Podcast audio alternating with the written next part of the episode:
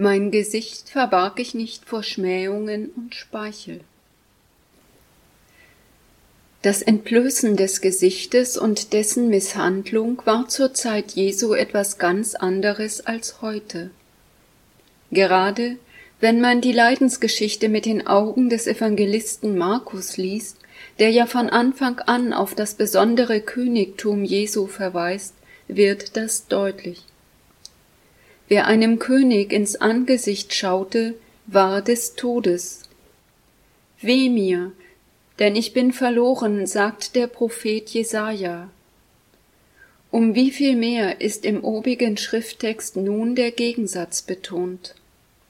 Nicht nur, dass alle Jesus, diesem König, in seiner Erniedrigung ins Angesicht schauen können, nein, sie spucken ihn auch noch an und schlagen ihn, setzen ihm eine Dornenkrone aufs Haupt. Ein Krönungsritus wird parodiert mit verspottender Huldigung. Das sonst so lebensgefährliche ist vielleicht noch ein zusätzlicher Reiz. Vielleicht musste dieser Jesus in dieser Art Misshandlung auch die Wut der römischen Soldaten über dieses Land und die Stationierung darin entgegennehmen. Mit diesem König nun konnte man machen, was man wollte. Wie groß ist doch die Versuchung, das es passiert nichts zu testen. Vielleicht auch für uns?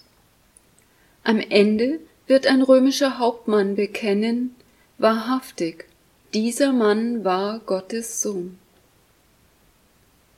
Noch eine andere Frage schwingt mit. Was habt ihr sehen wollen? In der Passionszeit verhüllen wir unsere Kreuze.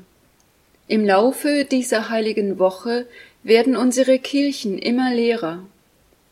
Kein Schmuck, kein Kreuz und ab dem Gründonnerstag auch noch leere Tabernakel.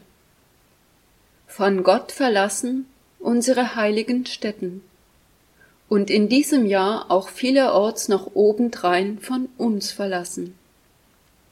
Es ist kein Ort mehr da. Diese Art des Entbehrens kann uns schmerzen. Sie kann uns aber auch tiefer hineinführen in das Geschehen dieser heiligen Woche, weil es uns diesmal ganz persönlich und auf ungewohnte Weise trifft, weil wir nun hautnah erfahren, was wir bisher nur rituell mitgestalteten.